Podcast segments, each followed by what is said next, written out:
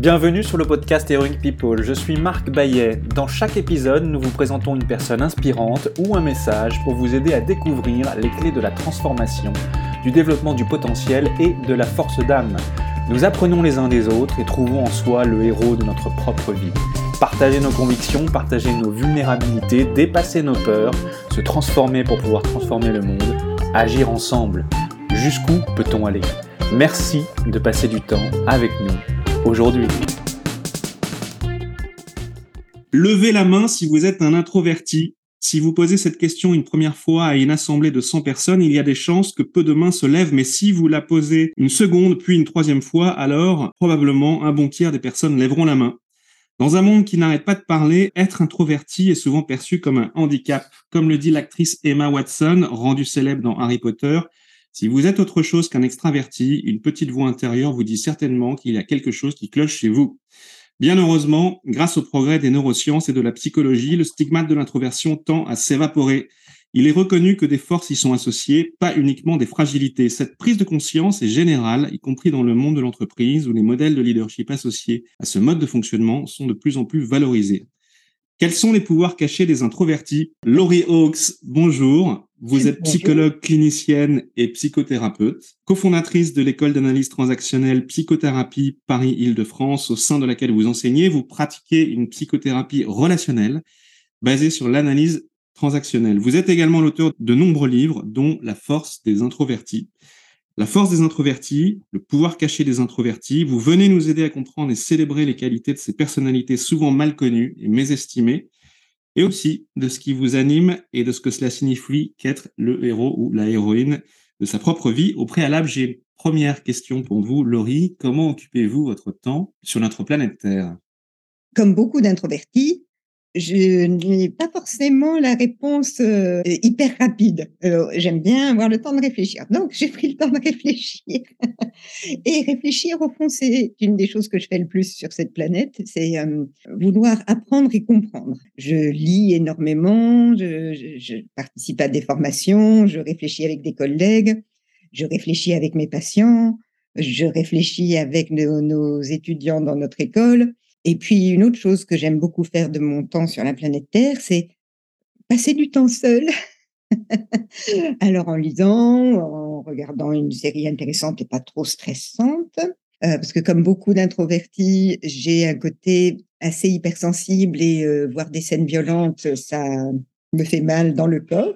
Est-ce qu'il y a un, défi ou un, obstacle particulier, euh, mental, physique, émotionnel ou perçu qui, vous avez rencontré, quelque part un peu transformé le cours de votre vie et, qui fait que vous faites ce que vous faites aujourd'hui, c'est-à-dire amener au monde euh, des, outils thérapeutiques et des, contenus pour pouvoir mieux se connaître Comme beaucoup de psychothérapeutes, j'ai mes propres bagages. En démarrant dans la vie, comme toute jeune femme, jeune fille, euh, j'allais vraiment pas bien du tout. J'étais assez terrorisée par les autres gens. L'idée de faire un exposé, euh, je me demandais est-ce qu'il vaut pas mieux se suicider tout de suite plutôt que d'avoir à affronter une chose pareille, aussi terrifiante? Donc, euh, il y a une certaine anxiété sociale qui est un, autre de mes thèmes de prédilection. Et c'est lié aussi à l'introversion. Donc, ce, réconfort qu'il y a à être plutôt seul, il n'était pas forcément bien reçu. Je me disais que je devrais être comme tout le monde et vouloir être avec des gens tout le temps. Et j'étais, pour des raisons diverses, pas forcément à l'aise avec des gens tout le temps même pour pas beaucoup de temps. En fait, euh, les amis intimes, ça allait, mais, euh, mais donc devoir se montrer au monde, chercher du travail, euh, aller au travail, faire un exposé, c'était terrifiant. Vraiment, c'était une grande, grande souffrance. J'ai eu la chance de bénéficier d'une première psychothérapie, puis d'une deuxième, puis d'une troisième, et donc une vingtaine d'années en tout. Et d'avoir surmonté tout ça et d'être maintenant assez à l'aise avec les gens, même si j'ai mes préférences pour du temps solitaire, mais je ne vais pas passer ma vie entière toute seule. Euh, je pense que c'est bon pour personne. Mais donc d'avoir surmonté ça, ça m'a donné foi dans les possibilités humaines et envie de d'accompagner des gens pour pouvoir se libérer eux aussi. Être introverti, en fait, qu'est-ce que ça signifie? En quoi ça consiste? Parle de quoi Est-ce qu'on est introverti? Comment est-ce que vous expliqueriez euh, à un enfant de 6 mmh. ans ce que c'est qu'être introverti? C'est une question qui a l'air toute simple et qui est en fait assez complexe. Parce que, comme vous le voyez par exemple dans notre interaction, moi je suis assez animée. Donc, pas mal d'introvertis sont très calmes, euh, assez contenus, on voit leur, leur regard est calme. Et puis, vous avez d'autres introvertis qui sont comme moi plutôt animés, voire nerveux. Donc, euh, c'est pas évident à décrire de l'extérieur. La chose euh, qui me semble la plus discriminatoire, au fond, pour quelqu'un, pour voir s'il est introverti, c'est est-ce qu'il a une prédilection pour passer beaucoup de temps seul ou avec seulement quelques personnes, des personnes plutôt intimes, à parler de choses qui lui tiennent à cœur? C'est-à-dire sous stress, quel va être son réflexe premier? Est-ce que je me ressource euh, euh, en m'isolant ou en allant euh, au contact des autres? Alors plutôt en s'isolant ou en allant vers un proche. Mais pas d'aller sur les réseaux sociaux dire ah là là aujourd'hui il m'arrive un truc terrible pour que les gens répondent en masse. Non non non non. Encore moins se filmer sur Instagram euh, en se montrant en pleurs ou quelque chose comme ça, ce qui n'est pas du tout euh, euh, critiquable, mais c'est pas un truc d'introverti, ça. Donc, c'est quelqu'un qui aime être souvent seul, si je voulais le mettre en termes très, très simples. Et qu'est-ce que ce n'est pas alors hein? Oui, ça c'est très important comme question parce que je disais à quelqu'un récemment, mais finalement tu es assez introverti. Et il était un peu vexé. Il dit bah non, pourquoi? Non, moi je me trouve pas introverti.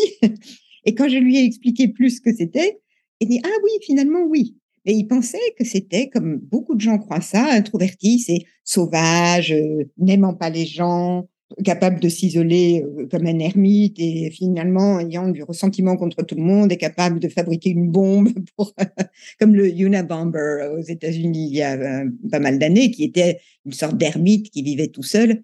Et non, être introverti, c'est pas être sauvage. C'est un mode de fonctionnement. Voilà. Et donc, ça s'oppose à extraverti? Oui, une, une des grandes différences, c'est que les extravertis ont besoin d'être au contact des gens pour trouver de l'énergie. Si on les laisse trop longtemps tout seuls, c'est comme une, une plante qu'on n'arrose pas. Euh, et donc, leur arrosage, c'est le contact avec les gens. Alors qu'au contraire, les introvertis, c'est tout seul qu'ils arrivent à, s'arroser tout seuls, en un sens.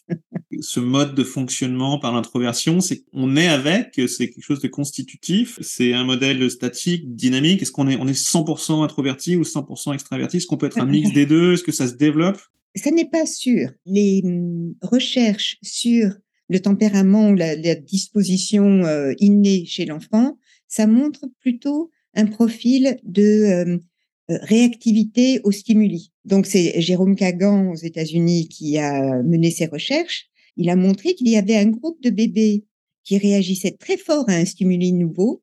Donc euh, vous mettez tout d'un coup un, ballon rouge devant son visage et il se raidit, il s'arc-boute euh, et éventuellement il, il chouine ou il crie. Alors que un faiblement réactif, vous lui mettez un ballon devant lui, ah bah, il regarde, tiens, euh, c'est quoi? Donc, on, voit qu'il y a une prédisposition à quelque chose de, bah, d'une part, probablement de l'hypersensibilité, mais aussi de, d'avoir besoin d'un environnement assez prévisible et qui ne fait pas intrusion. Donc, euh, sur ces enfants hautement réactifs, ils vont pas tous devenir des introvertis, et puis, effectivement, là, je rejoins une partie de la question. Pour moi, contrairement à certains auteurs, mais comme dans le MBTI, c'est pas euh, soit tu es introverti, soit tu es extraverti, et puis basta. C'est un continuum. Vous connaissez peut-être le MBTI, le Myers-Briggs Type Indicator, qui est un, un, test de personnalité qui nous donne des indications sur la manière dont nous, fonctionnons. Il y a quatre indicateurs. Comment est-ce qu'on oriente son énergie? Est-ce qu'on est plutôt en introversion ou extraversion? Nos modalités de perception, intuition ou sensation, nos critères de décision par la pensée ou plutôt le sentiment, et enfin le, style de vie. Euh, est-ce qu'on est en perception, en réactivité par rapport aux choses ou euh, en jugement, c'est-à-dire qu'on est en proactivité par rapport aux, événements euh, extérieurs, ce qui vient à nous? La première lettre, c'est comment on oriente l'énergie. Est-ce que c'est de l'introversion et extraversion Pour ma part, je suis INTP, mais mais en fait, je suis 60% I, introverti, et 40% E, extraverti. Votre exemple sur le MBTI est, très bon parce que 60% d'introvertis, vous êtes plus introverti, mais vous avez toute une part extravertie qui fonctionne bien. Et donc, moi, j'appelle ça être ambiverti quand on est dans la zone médiane.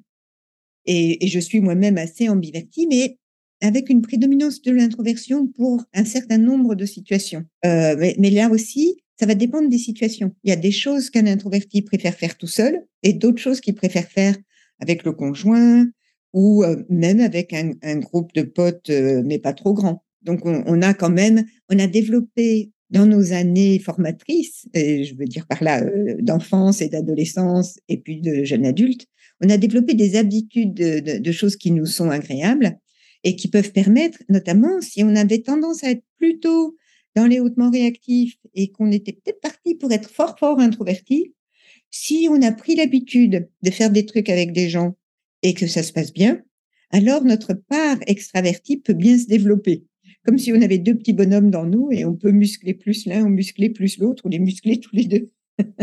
Mais alors, est-ce que le 100% introverti, ça existe? Puis à l'inverse, est-ce que le 100% extraverti, ça existe? Moi, j'aurais tendance à dire que non, mmh. euh, qu'il y a quand même toujours au moins un petit bout de, de l'autre côté. Laurie, au cinéma, y a-t-il un acteur ou une actrice qui joue le rôle d'un personnage introverti qui, qui vous inspire? Un matin, j'écoutais la radio et j'entendais euh, ce gars agent immobilier qui est devenu animateur télé, euh, Stéphane Plaza, qui pour moi était, euh, quand je le voyais à la télé, mais oh, mon Dieu, quel extraverti fatigant cet homme-là, sympa, mais waouh Et puis, on, l'interrogeait sur ce qu'il aimait faire le week-end et il disait, moi, le week-end, je suis fatigué, je vois personne, ou quelque chose comme ça. Et je me suis dit, tiens, tiens, il a un introverti dans lui aussi. Ça a fait évoluer ma pensée au fil des ans.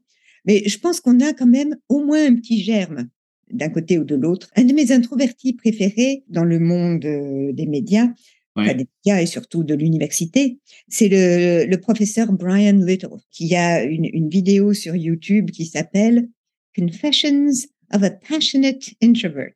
C'est génial. Moi, je l'ai regardé au moins une demi-douzaine de fois et chaque fois, je rigole. Donc, il est très animé, il est très vivant. Mais il dit, I'm an off the charts introvert. C'est-à-dire, euh, au-delà de la limite décelable. Ce qui est intéressant puisque visiblement, il a quand même quelque chose dans lui à quoi il peut faire appel et il dit que c'est grâce à la passion. C'est pour ça qu'il appelle ça confession d'un introverti passionné. Quand on a la passion, on sort de son introversion pour s'extravertir, pour pouvoir communiquer sa passion. Donc lui, c'est un homme qui a fait beaucoup de recherches sur les composantes du, de la personnalité et euh, l'introversion-extraversion est une des Big Five, des cinq grandes composantes. Voilà le modèle Big Five différent du MBTI dont on a parlé tout à l'heure. On le dénomme aussi le modèle océan, où chaque lettre désigne un des traits, euh, un des principaux traits psychologiques, l'ouverture à l'expérience, le degré de conscienciosité, euh, le degré d'extraversion, le degré d'agréabilité et euh, un cinquième axe qui est le névrosisme c'est-à-dire une disposition aux émotions négatives. Peut-être qu'il y a un peu des mythes sur les introvertis et les extravertis. Euh, on dit que les extravertis tirent leur énergie des interactions sociales, comme oui. vous l'a dit, alors que les, les introvertis tirent leur énergie de la réflexion intérieure sur leurs pensées, leurs émotions. Plutôt vrai, plutôt faux? Autant que je comprenne, c'est vraiment plutôt vrai. Brian Little, dans cette euh, euh conférence TED, il, euh, il explique assez bien euh, et dit que finalement, c'est comme si l'introverti avait un niveau d'éveil déjà assez élevé. Donc, il est en permanence en train de chercher à plutôt apaiser ce niveau. Alors que l'extraverti a un niveau qui soit est plus bas, soit en tout cas ne le satisfait pas. Donc, il est constamment en train de chercher à le monter. Donc, il cherche constamment des stimulations. Et c'est intéressant de le regarder comme ça. Ça fait paraître l'introverti comme euh, non pas euh, coincé ou quelque chose comme ça, mais riche, limite trop riche. Je donne, je limite, je ne, je ne prends plus, non merci, la cour est pleine.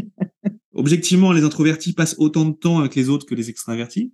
Ben, Ça dépend. Ça dépend parce que ceux qui euh, connaissent leurs propres besoins peuvent chercher un métier où ils peuvent passer plus de temps seuls.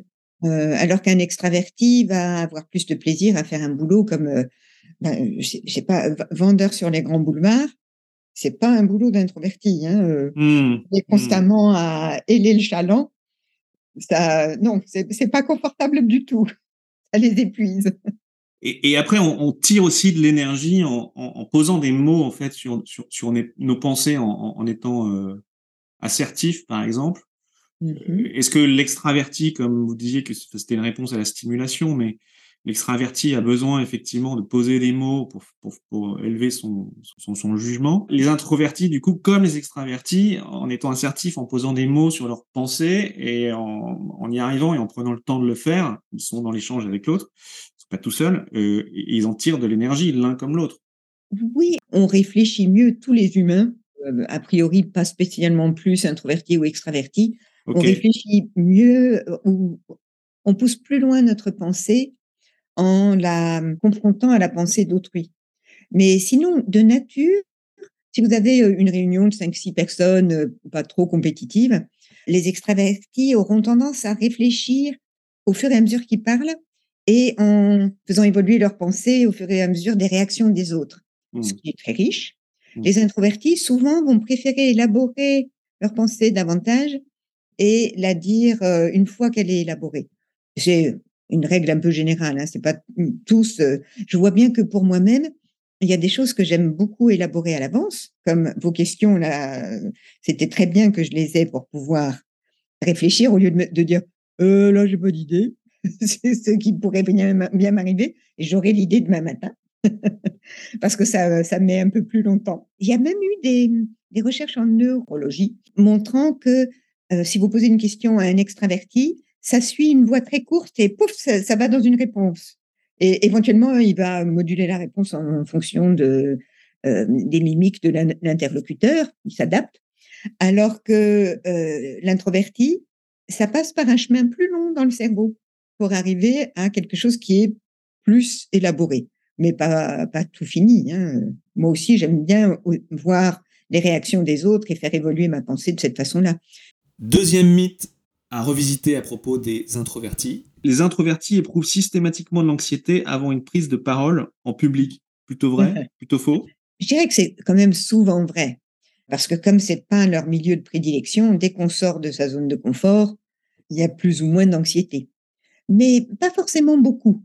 Si euh, vous avez un orateur euh, euh, qui est introverti, mais qui connaît vraiment bien sa partie, qui est sûr de lui là-dessus, par exemple, ce, professeur Brian Little, c'est un professeur d'université. Il aime surtout faire de la recherche et animer ses petits groupes avec ses étudiants.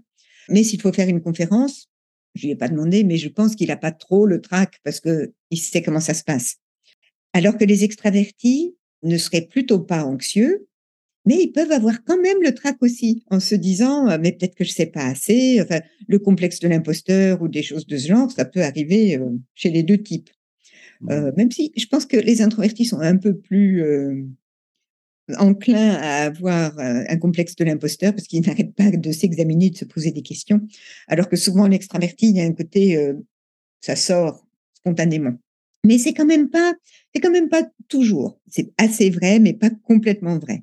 Redouter la réaction de, du public, je pense que ça peut arriver aux deux.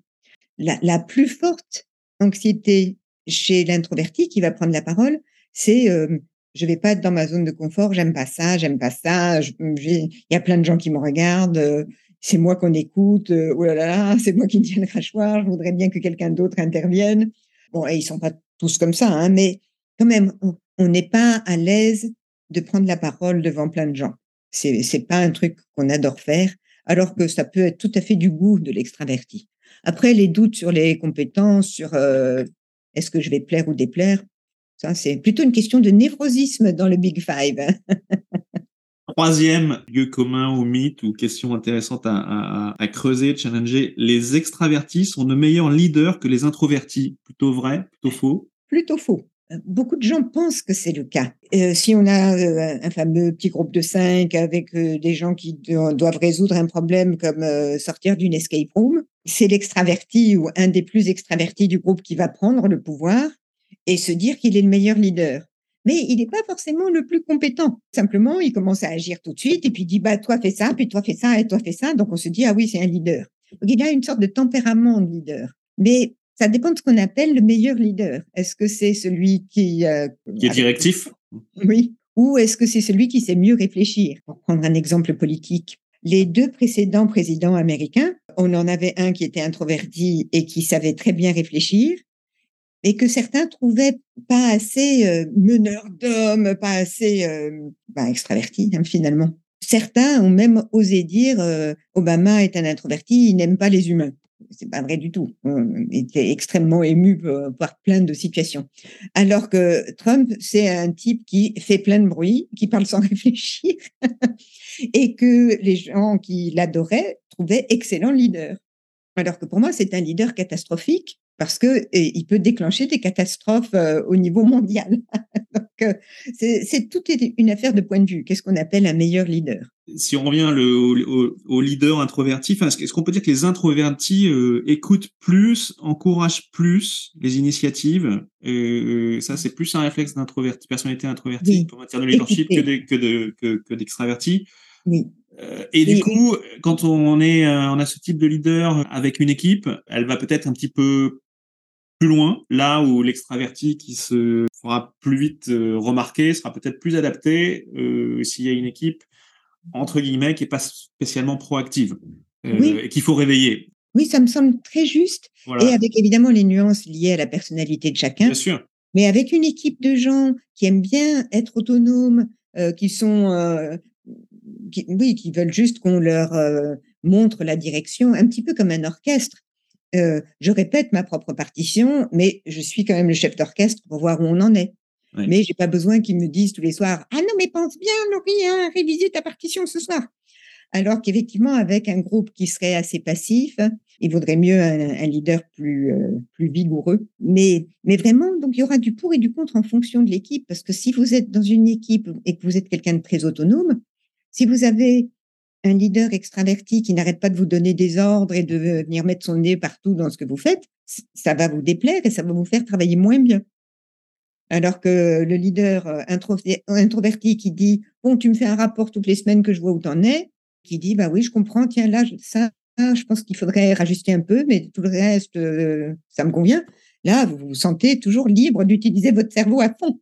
Quatrième mythe à propos des introvertis. Les extravertis sont de meilleurs networkers que les introvertis. Alors, dans le milieu professionnel, le réseautage professionnel, là, je trouve que c'est vrai. Tous, mes patients introvertis qui cherchent à agrandir leur réseau, ils me disent oh là là, il faudrait que j'aille à cette soirée, il va falloir réseauter. Non mais c'est un cauchemar, je ne voudrais pas y aller. C'est vraiment, ils n'ont pas envie du tout. Et quand ils se forcent à le faire, ils le font pas forcément très bien, sauf s'ils ont fini par prendre l'habitude. Mais c'est vraiment pas un plaisir pour eux. Euh, ça me fait penser à un truc que je lisais dans l'Obs de la semaine dernière sur François Ruffin. Les choses que j'ai lues, je me suis dit, ouh, celui-là, c'est un bel introverti, c'est chouette. Euh, la personne disait, il est hyper solitaire. Ses loisirs, c'est lire, courir, écrire, réseauter, téléphoner, les réunions, c'est pas son truc. Mais il se fait violence en ce moment pour pouvoir euh, faire entendre sa voix. Et donc, réseauter, en effet, je pense que c'est vraiment pas le truc des introvertis. Ils peuvent apprendre. Comme vous le disiez pour vous-même, on peut apprendre et on peut développer sa part extravertie. Mais euh, c'est pas naturel et c'est pas forcément un plaisir comme euh, bah, un extraverti. Vous le mettez dans une soirée, il faut, euh, faire des contacts. Ouais, chouette, c'est ce que j'adore faire. et hop, des petits contacts superficiels avec celui-ci, avec celui-là. Ça met de l'huile dans les rouages et ils sortent de là très contents, euh, énergisés, alors que euh, l'introverti sort de là épuisé. ouais, il y a des qualités et des défauts pour les deux, hein, mais le réseau, ouais, c'est pas leur truc. Et in fine, est-ce que les extravertis font de meilleurs vendeurs que les introvertis? Probablement, dans l'ensemble, oui. Mais ça dépend aussi du, du, milieu et à qui on cherche à vendre. Parce que euh, moi, quand j'ai affaire à un vendeur très extraverti qui me pousse beaucoup euh, allez, allez, madame, vous allez voir, ça va vous plaire. Ouais, ouais, je vous vois tout à fait là-dedans. Je me sens envahie, j'aime pas ça du tout. Alors, il m'est arrivé d'accepter l'achat juste pour avoir la paix. Mais c'est pas ce que j'appelle un bon vendeur. Je me dis, bah, cet endroit-là, faut surtout pas que j'y retourne parce qu'il y a ce type envahissant, c'est pas possible. Ouais, trop insistant. Oui. Ça marche pas quand on fait de la vente. Être trop insistant, ça, ça peut faire fuir le, le prospect. Oui. Donc, euh, euh, un, extraverti qui sait repérer les signaux euh, pour arriver à prendre du recul par moment, ça peut être mieux. Et certains vendeurs introvertis sont très appréciés parce que justement, euh, ils, présentent les choses de façon très ouverte en laissant de la place. Donc on a, on a le temps de réfléchir, on peut voir. Alors, un acheteur très extraverti va peut-être dire Ah non, mais il est mou celui-là, il faudrait qu'il aille droit au but et qu'il me dise Allez, prenez celui-là, c'est le meilleur au lieu de me montrer les points forts, les points faibles de trucs. Oh. Donc, euh, ça va dépendre de l'acheteur pour la qualité du vendeur. 100% introverti n'existe pas, le 100% extraverti n'existe pas. Selon les situations, euh, il faut peut-être jouer un petit peu des, petit peu des deux, de, la force de l'introversion, de, la force de l'extraversion. C'est plus sous stress en fait, ce que vous dites que ça, que ça s'exprime. Euh, l'introversion ou l'extraversion, c'est une sensibilité à une stimulation. En fait. Et c'est aussi vraiment une préférence, préférence de milieu. Donc euh, l'introverti généralement préfère un milieu plus tranquille, éventuellement pouvoir s'isoler, si vous êtes en séminaire et que euh, tout le groupe va déjeuner ensemble le midi, les introvertis, s'il y a moyen d'avoir une petite pièce pour soi et se reposer là pendant l'heure et demie en mangeant un sandwich, préfère. c'est pas là une question de stress, c'est euh, enfin avec mes pensées pour euh, réfléchir à tout ce qui s'est passé. Évidemment, sous stress, ça va être plus prononcé, mais, mais même sans le stress, il y a cette préférence. Et comme vous le disiez, on peut développer sa part plus faible. On peut s'exercer à, sortir plus souvent de sa, de sa zone de confort pour que ça soit moins inconfortable de sortir de cette zone. Euh, mais on ne changera pas de zone de confort. S'il fallait donner cinq conseils à un introverti pour euh, réussir de manière générale, qu'est-ce que vous lui prodigueriez? Que La première chose, c'était vraiment de s'estimer soi-même. Et c'est vraiment le but à la fois de mon livre, euh, mais des, des euh, deux livres importants qui ont précédé le mien en anglais. Évidemment, celui qui est, qui est, qui est devenu un best-seller mondial, celui de Susan Kane, euh, qui s'appelait en anglais Quiet, qui est un titre magnifique. C'était un livre tout blanc avec juste écrit Quiet. C'était vraiment le livre pour introvertis. Et, c'était vraiment le démarrage de, de ce mouvement pour redonner une bonne place aux introvertis, au lieu que le message soit euh, si vous êtes introverti, c'est pas bien, essayez de le cacher, essayez d'être aussi extraverti que possible. Donc c'est vraiment estimez-vous. Lisez Susan Kane, lisez moi, lisez la, toute première, mais qui avait écrit même avant Susan Kane. C'est sur les euh, sur le radar, si j'ose dire, depuis une bonne quinzaine d'années quand même. Euh, le premier conseil, c'est de s'estimer avec cette particularité d'introversion. Donc d'apprendre vraiment ce que c'est pour voir les qualités au lieu de se dire ah là là c'est embêtant que je sois introverti. Beaucoup mmh. de gens ont ce, ont ce côté-là. Ah mais euh, d'accord, je veux bien, je suis introverti, mais je veux plus l'être. Et on peut apprendre à faire grandir son extraverti, mais on n'apprend pas à ne plus être introverti. C'est un tempérament. C'est comme ça. Donc le deuxième conseil, ce serait d'être euh, attentif à vos besoins. Parce que dans ce monde où il est nécessaire souvent de jouer des coudes, de se mettre en avant, euh, de se faire entendre, on peut finir par se perdre de vue et même perdre le contact avec soi et se pousser constamment dans un personnage qu'on n'est pas. Donc, euh, savoir quand on a plutôt envie bah, d'aller déjeuner tout seul qu'avec tout le monde, c'est souvent mal vécu hein, dans les groupes. Euh, je le vois régulièrement. Tout le groupe a mangé ensemble et une personne veut aller manger toute seule ou alors juste avec une autre personne. Et euh, il y a, y a un, petit, une réaction d'abord du groupe, un côté comme si avant tu nous aimes pas. Mais une fois que c'est acté, compris, que c'est juste une préférence de la personne, c'est pas une antipathie, alors on peut le faire entendre.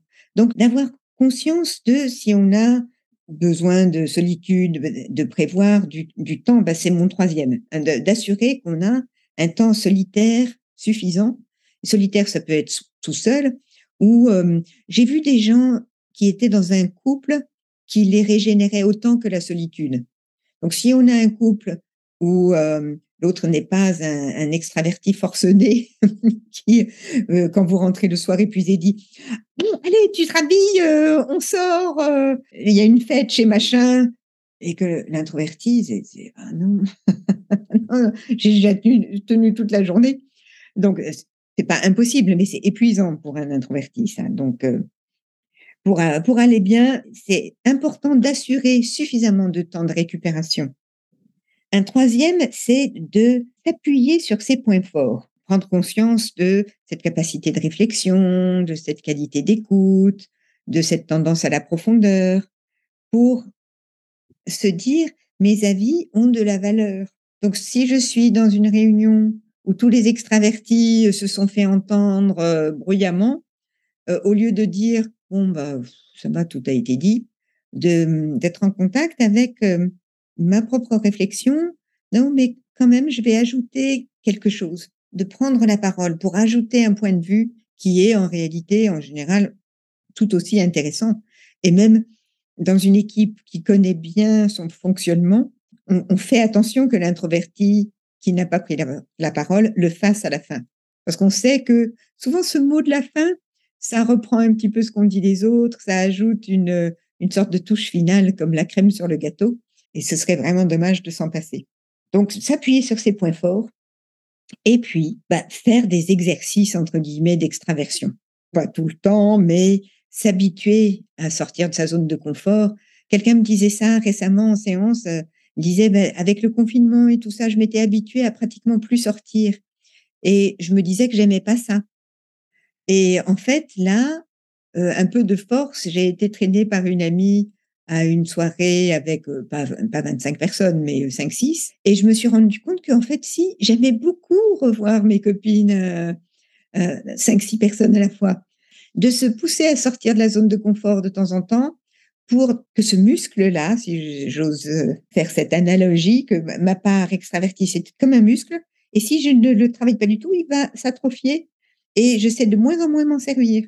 Et je vais avoir de plus en plus peur ou pas envie de sortir. Donc, euh, je peux oser me dire, ouais, aller voir les copains. En fait, j'ai pas envie, j'ai la flemme, je serais tellement plus tranquille tout seul chez moi. Oui, mais c'est pas bon pour moi. Je sais que, en fait, ça va me faire plaisir. Donc, j'y vais. Peut-être pas le soir de la journée la plus fatigante de la semaine, mais pendant le week-end, de pas m'isoler complètement, faire au moins un truc avec des gens que j'aime pour éviter l'atrophie. Et on pourrait faire le, le, le, la recommandation inverse euh, à l'extraverti. Euh, Absolument. Euh, travaille le muscle de l'introversion. D'accord. Absolument. oui, oui, les, les, extravertis ont besoin de développer leur introverti interne pour, pour ne pas avoir peur d'être tout seul. Il y en a, c'est euh, c'est terrible. Quand ils ont eu une soirée et après une after et que ils ont presque peur de retourner tout seul chez eux et qu'à la limite même certains vont emmener un partenaire sexuel de hasard juste pour pas être tout seul. C'est plus de la liberté. C'est bien qu'ils sachent qu'ils peuvent aussi être très bien tout seuls. Donc, euh, qu'ils fassent cette expérience. Ce seront probablement jamais de grands méditants qui bah, apprécieront de passer euh, six jours en silence dans un ashram. Mais ça, on n'a pas tous euh, la, force de faire ça. Mais c'est très important aussi, effectivement. Sinon, l'extraverti devient dépendant et, et prêt à tout pour euh, éviter la solitude, alors que c'est très riche. Il faut qu'ils découvrent ça. Et puis, c'est pas euh, aux introvertis à faire tout le chemin. Hein. Euh, chacun fait une partie du chemin et on peut se retrouver vers le milieu. ce coup-là, c'est moi qui me force un peu. Ce coup-là, c'est toi qui te force un peu. comme ça, ça va. Je pense que c'est très, très utile pour les, les couples introvertis, extravertis qui vont nous écouter. Oui. Oui, oui, et il y en a un certain nombre. On est souvent attiré par son contraire. Donc, euh, si c'est elle qui est introvertie, monsieur dit ah mais qu'elle est profonde, euh, c'est rafraîchissant, elle m'attire beaucoup. Et elle dit ah mais quel charisme. Et puis au bout de cinq ans ensemble, elle le trouve épuisant et lui il la trouve euh, pas drôle. Donc il faut redécouvrir et ouais.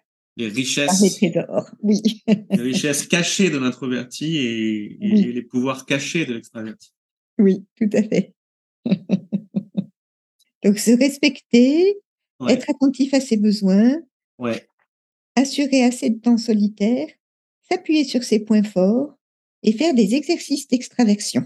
Et alors, à l'inverse, qu'est-ce que vous donneriez comme conseil à un introverti pour, euh, pour qu'il soit certain de, de tout rater J'ai trouvé cette, cette question-là très paradoxale. Parce qu'effectivement, d'habitude, je ne donne pas des conseils pour rater sauf en psychothérapie paradoxale pour que la personne se révolte. Mais, mais bon.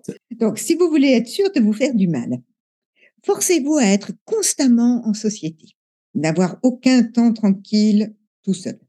À l'inverse, isolez-vous complètement. Devenez un ermite, ne vous forcez jamais à parler aux autres, dites-vous que les autres, c'est tous des abrutis, et vous, ne, ne leur parlez plus, parlez-leur de moins en moins. Comme ça, peu à peu, euh, vous, vous, aurez une barbe qui vous poussera jusqu'aux pieds, euh, vous, ferez livrer toutes vos courses, vous deviendrez un, phobique social patenté qui peut plus mettre le pied dehors de chez lui et vous, vous ne serez pas heureux du tout. Le troisième, ce serait un peu comme le premier, de vous forcer à, être euh, constamment contre nature, mais aussi dans d'autres domaines que d'être constamment en société. Par exemple, vous aimez les vêtements discrets, euh, les couleurs beige, grège, euh, choses comme ça. Portez des trucs complètement loufoques qui vont vous faire remarquer. Faites-vous sculpter les cheveux avec des pointes, portez des gros anneaux dans le nez, les oreilles, euh, partout où vous pouvez, pour attirer des regards éventuellement agressifs. Ça, ça peut vous faire vraiment bien du mal aussi. Euh, C'est surjouer l'originalité, en fait, ça? Oui, c'est ça, fa- faire vraiment le contraire de ce qu'on ferait euh, instinctivement. Et une originalité éventuellement un peu agressive, parce que comme ça, les autres gens seront peut-être un peu agressifs avec vous. Et, euh, et ça, ça vous persuadera de plus en plus que les autres gens, c'est pas bon. Et vous serez comme ça de plus en plus isolé et vous aurez une vie vraiment, euh, en principe, assez malheureuse et, et amère. Un autre, c'est un peu le, pendant du respectez-vous dans les conseils pour réussir, c'est mépriser votre tempérament. Cherchez tous les défauts des introvertis et quand vous voyez que vous les avez, dites ah là là, mais je suis nul de préférer être tout seul. Comment ça se fait que je sois même pas capable d'organiser une soirée euh, pour mes 35 ans avec 100 personnes? Et pourquoi ça me fait pas plaisir Hein? Eh ben, euh, je vais, je vais le faire et puis je vais le rater et puis je parlerai à personne pendant la soirée et comme ça, euh, j'aurais vraiment, euh, j'aurais bien prouvé que j'étais minable. Ça, ça m'est un peu difficile d'être aussi destructrice, mais bon. Et puis, euh, dernier conseil pour bien rater, c'est euh, dans un entretien d'embauche, vendez-vous comme extraverti. Visez un job d'extraverti et mentez de façon éhontée en disant moi, mais je suis, ah oui, je suis super à l'aise dans les grands groupes, je n'ai pas de, de plus grand plaisir qu'à euh, être constamment en déplacement, présenter des trucs à des gens, persuader les gens euh, d'acheter des choses dont ils ne veulent pas, improviser des arguments de vente, d'inspirer aux autres l'attente que je vais être une grande extravertie. Et comme ça, les gens seront déçus, me feront des reproches, et euh, je pourrais aussi me faire des reproches et avoir l'impression que là, ouais, j'ai bien raté.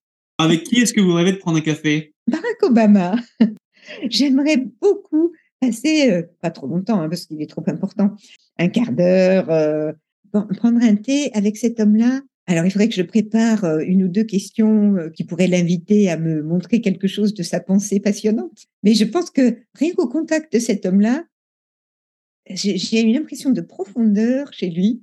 Euh, voilà, j'aimerais bien un café avec lui. C'est un introverti qui vous inspire. Absolument, il m'inspire fort. Qu'est-ce qui est important pour vous dans la vie s'il fallait euh, retenir trois valeurs essentielles?